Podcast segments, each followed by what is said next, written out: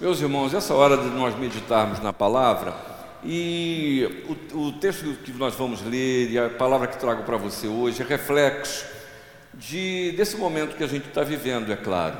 Porque quando começou esse negócio de isolamento social foi muito interessante, né? foram interessantes as reações.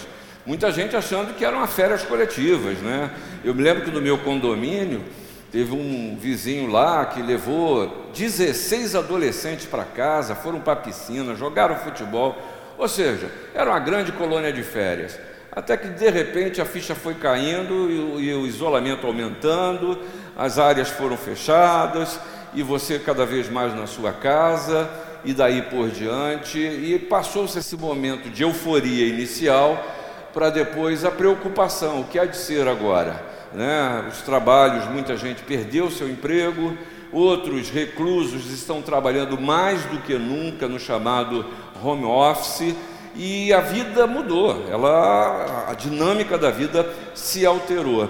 Depois disso, a gente viveu um terceiro processo que é o, a chuva, a inundação de reportagens, de mensagens, de temas de doutores, de cientistas, de pseudo-especialistas, falando sobre o futuro da Covid, o que vai ser, o que não vai ser. E aí chegamos a um momento, eu quero resumir essa parte, dizendo para você o seguinte: que hoje a gente vê muita gente em confinamento absolutamente aterrorizada pela possibilidade de ser contaminada. Gente que tem medo até de ir da, da, do quarto para a sala a gente vê pessoas que agem de uma maneira até irresponsável, não estão nem aí, indo e vindo, e sem saber muitas vezes contaminando outras pessoas. Mas tem uma, uma categoria de gente que hoje me preocupa muito. É aqueles que, cansados disso tudo, chegam a desenvolver uma certa depressão, uma falta de perspectiva, uma, uma, uma descrença absoluta não só na humanidade, na sua própria vida e no seu futuro. E isso é alguma coisa que preocupa, porque para muitos até, e a gente que diz que não sabe como vai sair disso, não sabe como isso vai acabar. E eu gostaria de trazer uma palavra para o seu coração nessa manhã. Abra sua Bíblia ah, em Samuel, no primeiro livro de Samuel, no capítulo de número 22 eu vou, vou ler os versículos de 1 a 5. Esse texto é por demais conhecido. É quando Davi se abriga, se esconde na caverna de Adulão. 1 Samuel 22, os versículos de 1 a 5, a palavra de Deus nos diz: Davi retirou-se dali e se refugiou na caverna de Adulão. Quando ouviram isso, seus irmãos e toda a casa de seu pai desceram ali para ter com ele. Ajuntaram-se a ele todos os homens que se achavam em aperto, e todo homem endividado, e todos os amargurados de espírito, e ele se fez chefe deles, e eram com ele uns quatrocentos homens. Dali passou Davi a Mispa de Moabe e disse ao seu rei: Deixa estar meu pai e minha mãe convosco, até que eu saiba o que Deus há de fazer de mim trouxe-os perante o rei de Moabe, e com este moraram por todo o tempo que Davi estava neste lugar seguro. Porém, o profeta Agade disse a Davi: Não fiques neste lugar seguro, vai e entra na cidade de Judá, na terra de Judá. Então Davi saiu e foi para o bosque de Herete. Vamos lá, Davi você conhece, você lembra da famosa história de Davi que ele mata Golias, ele se torna um grande amigo de um filho de Saul, Jonatas, ele se torna o melhor amigo de Davi. Mas essa história, esse problema aqui, ele surgiu lá atrás. Depois de Davi matar Golias e ter suas vitórias, ah, começaram a enaltecer o nome de, de Davi. E até tem um, num momento, que é o famoso canto das mulheres, que elas cantavam dizendo: Ah, fulano mata mil, mas Davi mata dez mil. E Saul, ao ouvir essas coisas todas, ele foi tomado por uma inveja incontrolável, e ele decidi, incontrolável, e ele decidiu no seu coração que ia matar Davi, aquele que tinha lutado ah, até seu pedido, que Saul, inclusive, tentou colocar sua armadura no próprio Davi, mas agora ele quer matá-lo. E aí veja o que acontece. Além de Davi ser amigo de Jonatas, ele resolve se casar com Mical, que é uma outra filha de Saul. Jonatas ainda tenta interceder junto a seu pai, seu pai fica com raiva e tenta matar Davi de novo. Mical salva Davi, Jonatas faz uma aliança com Davi, seu pai fica completamente revoltado com o seu filho, porque ele acha o seguinte: poxa, a minha própria filha e o meu filho estão defendendo aquele cara que eu quero matar, e o que acontece? Davi foge.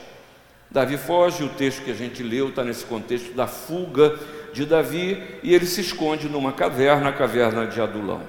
Eu não sei, mas lendo esse texto e refletindo sobre o momento que Davi estava vivendo, eu fiquei aqui pensando que Davi, Davi talvez no seu coração estivesse dizendo: o que, que eu fiz de errado? O que, que eu deixei de fazer? Puxa vida, eu lutei pelo meu povo, eu lutei pelo meu rei, eu matei Golias, num certo sentido, eu salvei o reino de Saul. Ah, eu sou seu genro, eu sou o melhor amigo do seu filho, ou seja, eu estou dentro da sua da casa de, de Saul. Por que, que ele me persegue? Por que, que a minha vida está desse jeito? Por que, que eu cheguei a esse ponto? E você pode, talvez, não ter todas essas afirmações na sua vida, mas talvez você esteja se fazendo essa pergunta ou precise fazer. Por que, que a sua vida chegou a esse ponto? E como é que você vai em frente do ponto que você está. E aqui a gente encontra três lições básicas que eu quero deixar para você nesse tempo de fuga, nesse tempo de nos escondermos em segurança dentro dos nossos lares, porque a gente precisa enfrentar as lutas e muitas vezes as perseguições. E a primeira coisa que esse texto nos mostra é que é uma atitude recorrente do homem. Em situações de crise, a gente sempre procura se esconder, mas eu quero usar a palavra que está em voga hoje. A gente sempre procura se isolar. A gente não sabe como lidar com esse vírus, então a gente se isola. Você não sabe lidar com a realidade da vida, então você quer se esconder. Quantas pessoas sofrendo suas decepções se trancam dentro do seu quarto, apagam a luz e de lá não querem sair. Quantas pessoas achando que a vida está carregada demais quase que estão pedindo para a vida que eu quero descer.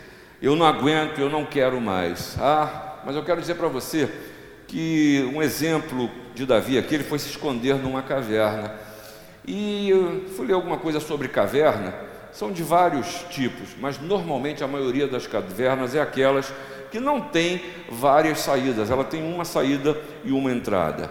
E o problema maior da caverna é que ela, por um lado, ela dá uma sensação de segurança. Se você está no meio de uma floresta, não sei se você já teve essa experiência, mas eu lembro quando, quando criança, ainda com minha família na igreja da Tijuca, nós fomos para Minas Gerais e lá visitamos a caverna de Maquiné.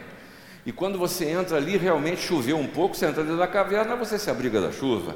E aquele ambiente grandioso, lindo, nos fez tão bem que a gente se sentiu acolhido. E ela dá essa, essa, essa sensação mesmo, mas pode trazer também uma falsa sensação de segurança.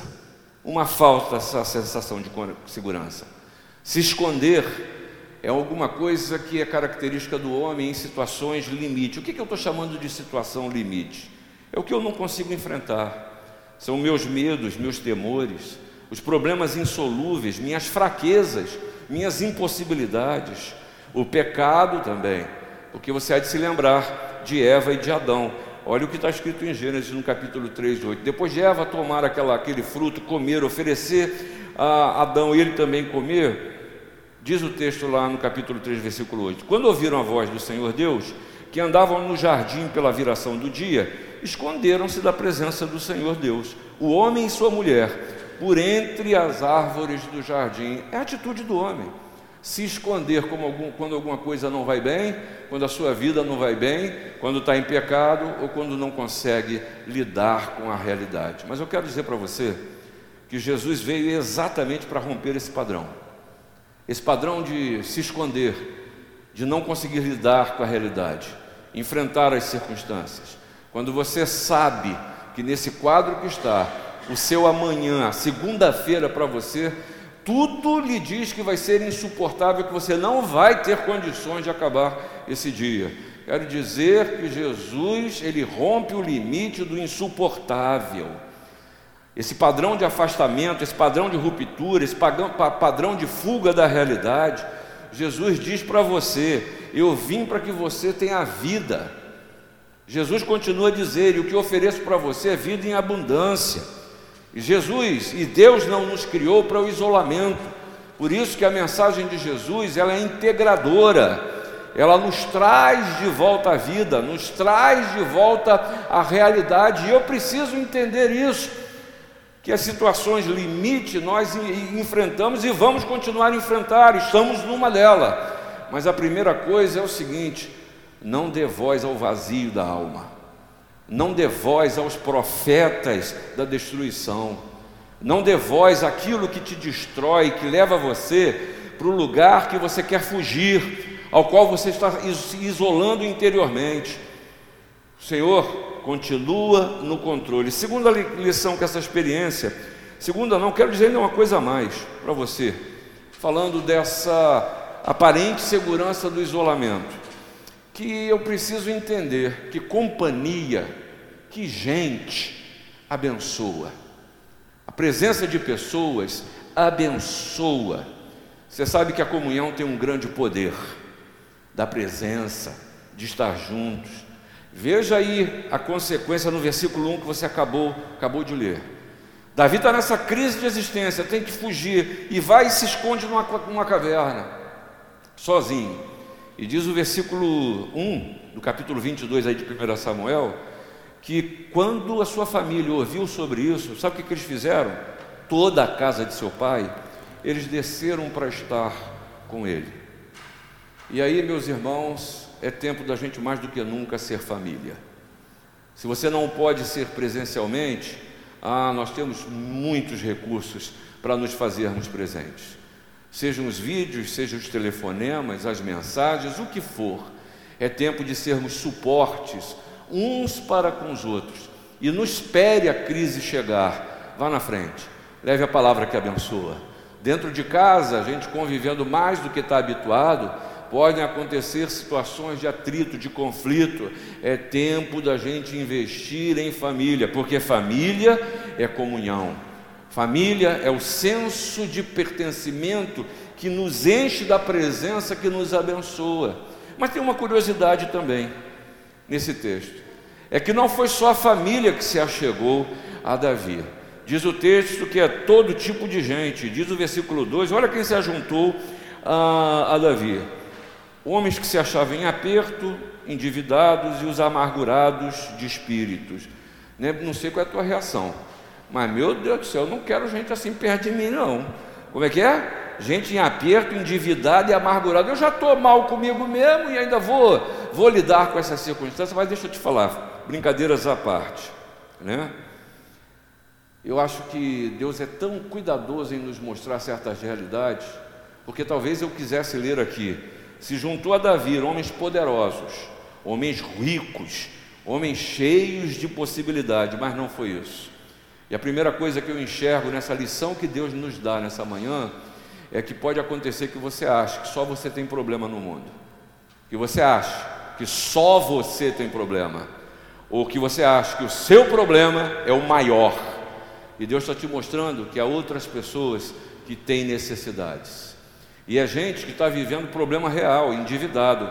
Não é que não tem o que, o que lidar, é que já está faltando para trás, vai ter que cumprir o que estava.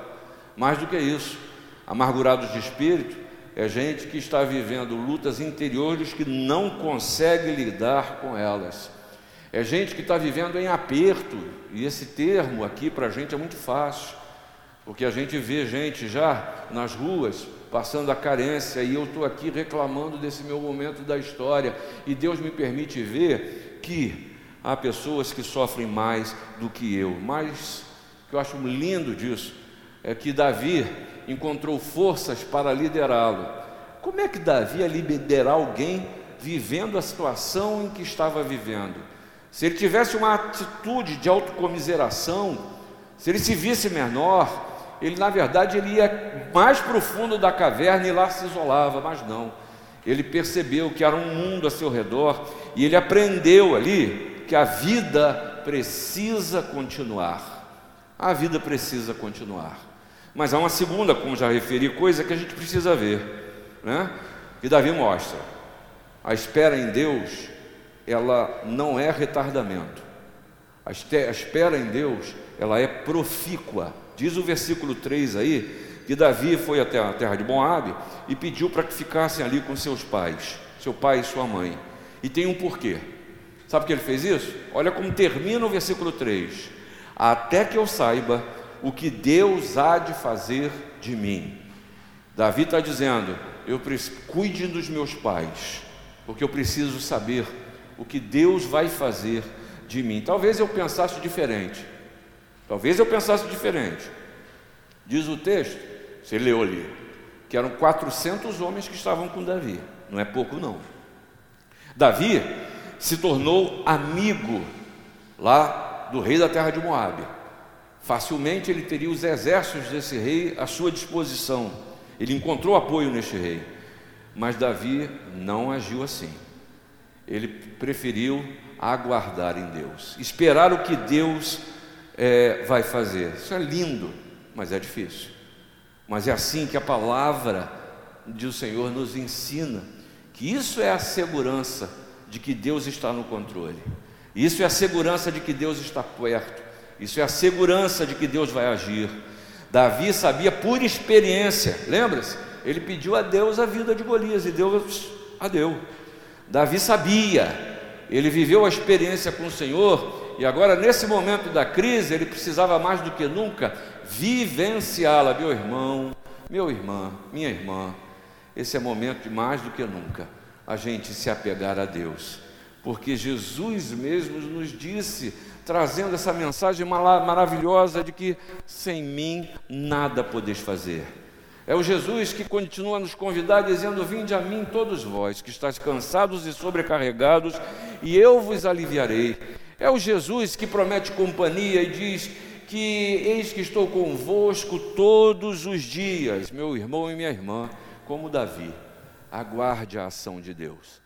Viva essa forte expectativa, mas viva como a criança que no aniversário espera o presente. Quando no Natal está esperando o Papai Noel chegar para receber o seu presente, essa expectativa do melhor, de que o que Deus vai fazer pra, na sua vida e está fazendo é um presente para você. Mas Davi ainda nos ensina uma terceira coisa: cuidado com as suas aparentes seguranças. Cuidado com aquelas coisas que aparentemente você acha que lhe estruturam, que lhe seguram, porque nessa fase você também já aprendeu que as nossas seguranças todas foram para o chão, elas se esvaíram, elas se desmontaram, elas ruíram. Cuidado com isso, porque eu estou falando das coisas que a gente se agarra para nos dar essa sensação de proteção, de bem-estar.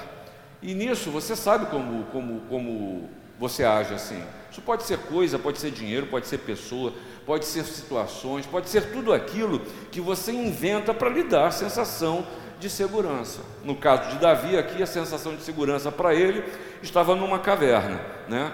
Mas eu quero dizer uma coisa para você: Davi nessa caverna, imagina você, se os exércitos de Saul chegassem à porta, ele não tinha nem para onde fugir, pois aquilo que seria, ah, que lhe daria, que estava lhe dando segurança, poderia ser exatamente o seu túmulo, o seu caixão, o lugar da sua morte. Mas aí vem uma palavra do profeta. No versículo 5, o profeta Gade traz uma mensagem de Deus para a vida de Davi e a mensagem de Deus para a sua vida.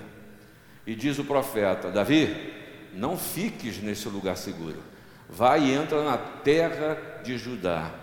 Aí o que ele está dizendo para Davi é: Davi, sai dessa caverna, vive a vida, enfrenta seus males, lida com as circunstâncias. Olha só, você não vai deturpar minha palavra. Né? Quando eu estou dizendo aqui, do, o profeta está dizendo, sai da caverna, não é para você sair de casa, não, você está em isolamento social, né? mas é no seu interior. Sai dessa prisão que você se colocou, que lhe dá uma aparente segurança.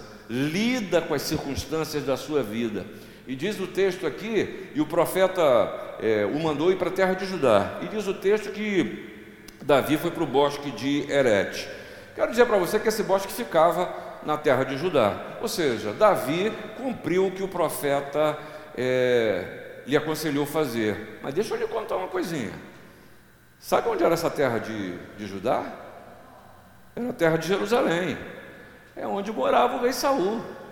Ele estava indo para o centro do seu problema. E aí, Davi volta para a sua vida e o que acontece? Deus lhe dá a vitória. Deus lhe dá a vitória. E aí, mais do que nunca, você precisa se lembrar aquilo que o cântico a gente cantava antigamente, hoje não canta mais, dizia: Eu não devo, não olho as circunstâncias, eu preciso olhar é para o amor do Senhor. E aí você concluindo, você viu aqui que Deus deu vitória, assim como Deus lhe dá vitória. Usufruindo da companhia de pessoas, não se isolando, no caso de Davi, esperando em Deus, se livrando das suas aparentes seguranças, enfrentando a vida. Eu termino por dizer e te recordar que é assim que Jesus nos trata e quer nos tratar, vivendo em comunidade, não em isolamento. Jesus nos traz para ser um corpo, o corpo de Cristo, a igreja. Mais do que isso, Jesus nos ensina a esperar nele e a também a largar nossas amarras, que nos trazem uma aparente segurança e nos convida a nos entregarmos nos, seu, nos seus braços e Jesus ainda lhe diz: sem mim nada podeis fazer. Que Deus te abençoe.